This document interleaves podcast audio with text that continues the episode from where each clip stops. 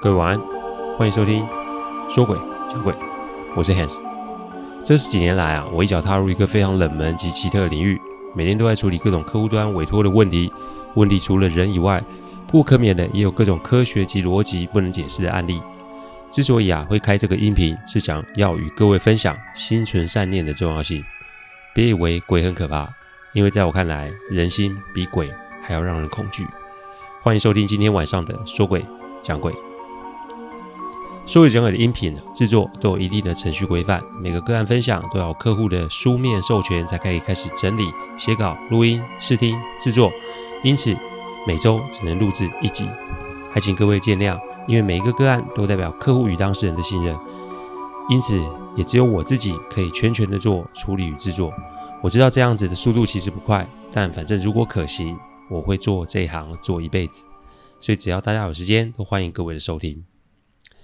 年轻时候啊，我有一阵子酷爱夜生活，因为人多的地方我都不喜欢去，所以晚上是我最爱的时段。那个时候我最爱的就是跟朋友去泡温泉与冷泉，但因为皮肤的问题啊，我没有办法去泡硫磺的温泉，因此某个地方的碳酸温泉就成了我的最爱。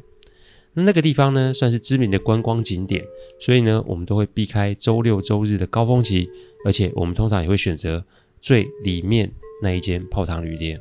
所谓的最里面，就是最靠近山里面的那一间。我们去的时段大概是周五的十一点。晚上十一点，因为那个时段啊，旅店其实并没有很多人，由于地点偏僻，所以算是口袋景点啊。一般的人啊，其实并不知道这个地方。我们去常都是冷热都会去泡，所以季节对我们来说并没有太大的差异。那天晚上大约是十一点多到达，呃，正好那一天有一位朋友生日，所以呢，我们带了几瓶酒去那里，大家边泡汤边喝酒，后来才知道这很危险哦。我那一阵子啊有点忙，所以精神有些不太好。也许啊是在酒精的作用之下，我有点昏昏欲睡。一开始啊我还刻意去泡冷泉，好提升自己的精神，但没想到那个睡意越来越重。后来实在受不了，就跟朋友说：“哎，我在旁边躺一下。”他们呃请他们要离开的时候再跟我说一声。我挑了个不错的位置。我那个泡汤的地方啊，其实盖在溪的旁边，在溪的那一边呢就是山。各位可以想象一下，那个山风吹过来，再搭配温泉冷泉，其实真的很舒服。所以我一躺下来，我就睡着了。我睡着睡着啊，突然被人推了一下，我以为啊是朋友要离开了，所以就说：“哎，再给我五分钟啊，眯一下哦，因为我真的很困。”但大概不到三十秒，我又被推了一下。我想啊，可能时间晚了，所以我就把眼睛张开。眼睛张开的时候，我看到是一位老伯伯，他很矮。大约，在一百六十公分都不到，拄着一根拐杖，面容啊很是慈祥的看着我。我当下以为他是现场管理人员，因为啊，依浴场的规定是不可以边泡汤边饮食的。我连忙起身啊，跟他道歉，说是我们不对，我们会立马清理现场，然后请他在旁边等我一下。我忙着啊，把现场酒瓶啊、杯子啊、零食打包收好，然后从皮夹里面收了拿了一千块。事后我才发觉有异，因为。泡汤我不会带皮夹啊，这个我我拿了这一千块，请北北收下，而且为我们的行为再次的致歉。最后啊，还说我会去柜台啊，主动的说明这件事情，这是我们不守规则，与他没有关系。老贝贝啊，从头到尾都笑眯眯看着我，没有说话。拿钱啊，其实是为我们的不懂事及为他带来的不方便才给的，不是为了要塞入他的嘴。那在我说出啊要去柜台主动说明后啊。他总算是说话了。他说：“年轻人不错啊，有错知道改，而且也不会绕弯路投机取巧。那今天的缘分啊，也算是值得喽。”我那个时候正把垃圾丢入垃圾桶，心里面觉得奇怪，因为我哪来的皮夹？不是放在更衣室吗？再来是我的朋友们呢？怎么都不见了？最后是什么叫今天的缘分也算是值得了呢？我便回头看着这位北北，那天啊是十一月晚上，其实还蛮冷的。但我越靠近那个北北，我越觉得温暖。他看着我说：“啊，赶快醒来哦，不然时间就来不及了。”说完，我就真的醒来了。我还是躺在那张躺椅上，但现场啊却只有我一个人。偌大的浴池啊，只是飘满了白烟，那种感觉有一点点诡异及不安。现场啊，收得很干净，好像没有人来过一样。啊、人嘞？我直接训的，立马走向出口。但这个时候啊，就跟进来的工作人员小杨啊撞个正着。小杨啊，在这里已经算是资深的工作人员，我们也算是熟识了。他当下就跟我打招呼，然后讲说：“哎，大家已经在大厅准备回家了。”但是他讲完这里的时候，我发现他的神情有些不对，而且他也慢慢的往后退。这要么就是我背后有什么东西吓到他，或者是我吓到他了。我当下并没有往前走。我只示意让他不要惊慌。我说我不知道他看到什么，但是刚刚就是我在这里睡了，才刚刚醒来，只是发现现场都没有人，所以急着才往外走。所以如果可以的话，让我先去更衣室换装，一切再说，可以吗？小杨看着我吞吞吐吐说：“可是我刚刚已经在大厅跟您说再见嘞，而且还是您跟我们结账的。”我这个时候才知道那个老伯伯说的缘分是怎么回事了。我跟小杨说，我现在说什么都没有用，让我先去换衣服，你去大厅把人给我拦下来，就说账有些问题。你叫小叉来柜台。小叉是我带的后辈，人啊机灵，反应快，而且有些事情是只有我们两个人才知道的。说完了，我给小杨一个微笑，说：“你不用怕，我是人，我不是别的。你认识我好几年了。”我是不会害你的，快去！我快速的换完衣服之后，就往大厅冲过去，正好看到小叉在柜台讲讲话，然后大门啊停着我们的车，我躲在柱子后面跟着小叉打暗号。小叉看到我，先是愣了一下，然后感觉被吓到，就往车子的方向看。我低声骂了一句脏话，然后叫他的小名，那个小名啊，只有我们两个才知道，因为那个时候在办公场合，有时候没有办法把话。说的这么白，所以这是只有我们两个知道的特有代号。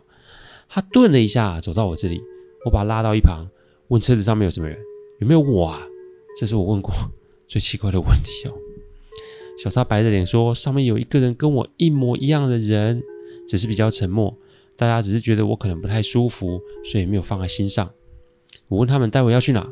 小叉说：“车上的那个我啊，建议啊，来去找。”深山里面的餐厅来吃宵夜，我听了不禁凉了半截，因为再往山上走，不就是进了九弯十八拐的那条公路了吗？没错，就是北宜公路、哦。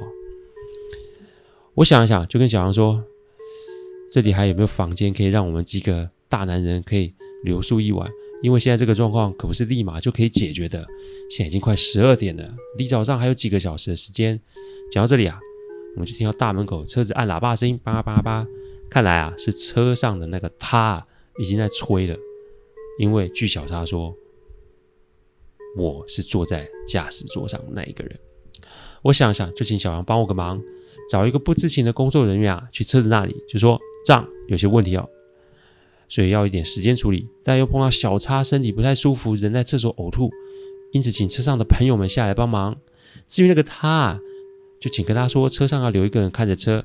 事情处理好，我们立马就可以出发喽。这时候，旅店的经理啊也下来了解状况。当他知道事情的时候，脸色并没有太大的起伏。那时候我心里面有一些起疑，因为正常人听到应该会跟我一样的反应啊。但现在没有时间做这些猜想，我就把我的朋友们啊先给带下来再说。大约五分钟后吧，我听到一群人急急忙忙往这里跑来，然后喊着小叉的名字。当大家看到我的时候，我只能无奈的举起手，示意他们安静，然后要小叉说发生了什么事。当大家听完后啊，每个人都傻了，也吓坏了，但每个人也不知道怎么处理现在这个状况。现在最重要的是找到可以容身的地方，因为我们不可能出去跟他对峙或是起冲突。然后我问他，我问大家起身离开的时候，怎么没有看到我嘞？这个时候大家想一想。竟然没有人记得我是一起起身离开，只是因为大家喝的有点茫。是小杨进来说我在外面已经换装完毕，而且开好了车，结完账，请他进来跟大家说要离开。我细问啊，小杨结账的过程，小杨说他是看到车子开到大门，然后里面那个我啊按了喇叭，让大门服务人员啊取钱，然后整个结账的过程就是在门外现金结账，而且还多付了将近一倍的小费。我这个时候就在猜，也许他进不来这个大门哦。但既然碰到了，就是得处理。不过现在我们啊，也无心在客房休息，所以啊，我直接问经理是否啊可以让我们进入监控室。一啊是看着我们车子，二是等待早上。如果我的猜测没错，他进不了这个大门的话，那么我们就有救了。经理的反应啊更奇怪，因为他想都没想就答应了。那天有点冷，所以这个时候晚上啊不会有客户再进驻了。再加上本来啊今天晚上店里面也没有有入住的客人，因此经理就想了一个方法。就是把柜台人员撤掉，然后把电动门的功能啊给停了，意思是我们出不去，他也进不来。然后八个人，这八个人包含了经理、小杨、大门服务人员、柜台人员，加上我们来泡汤的四个人，就全部挤进监控室啊来看摄影机。大约是五分钟后啊，车子喇叭叭开始响起，还有当天晚上啊。没有客人入住，再加上这旅店在山里面，离其他旅馆也有几公里的距离，所以最多吵就是吵到附近一些住家啊。那这个时候也没别的办法喽。这喇这喇叭大约响了一分钟，从正常的喇叭声，正常喇叭声是叭叭叭，变成另外一种节奏。但我们听的每一个人 不禁背后发凉，因为这个时候这个声音是三声长音再加两声短音，是叭。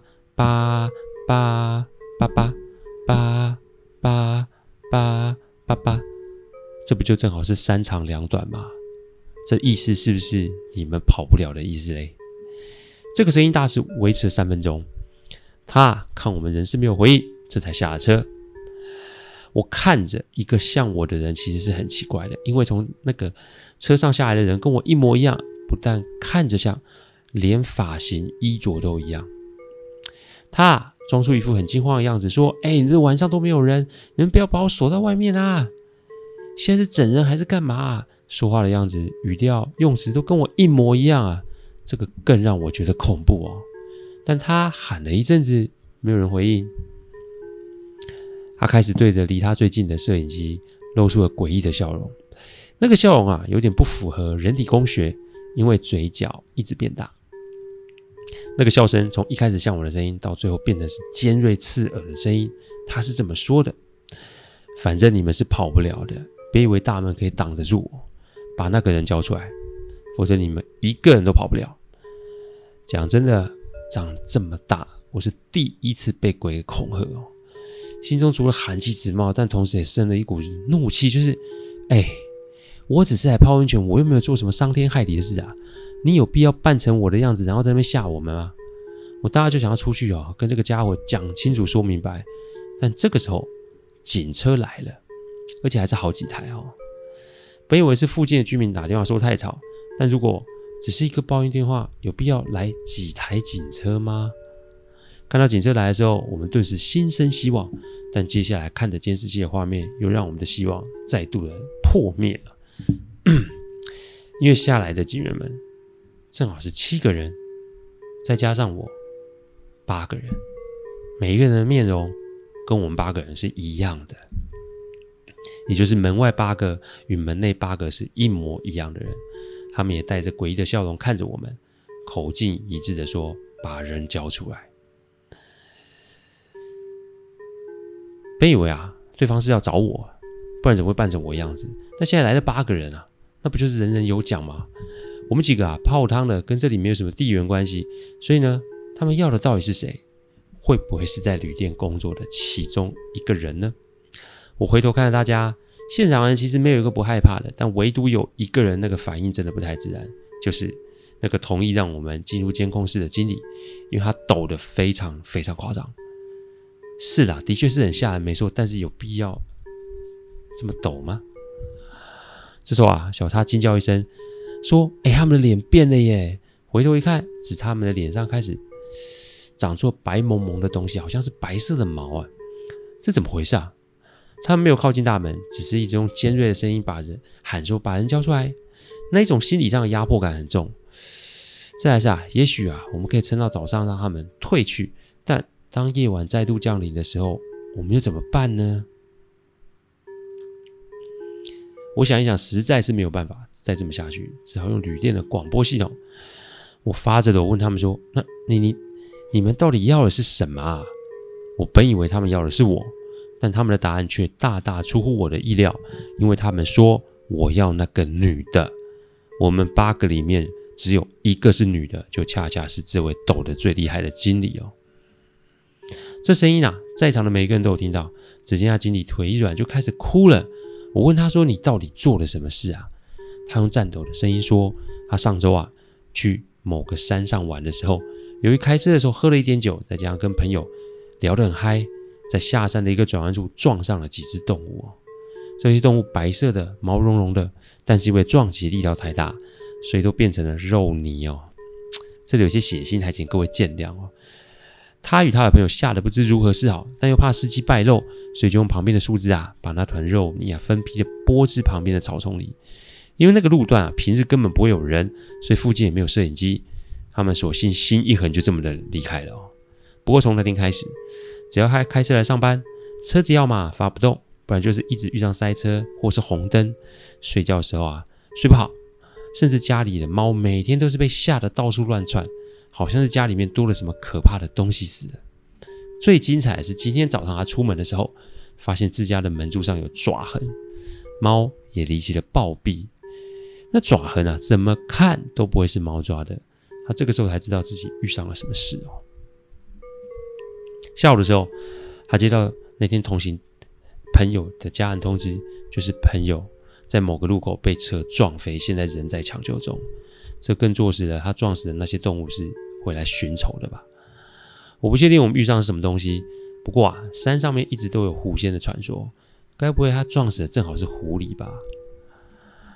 但把人交出去，等同就是我们是刽子手；不把人交出去，那可能又会让我们身陷险境。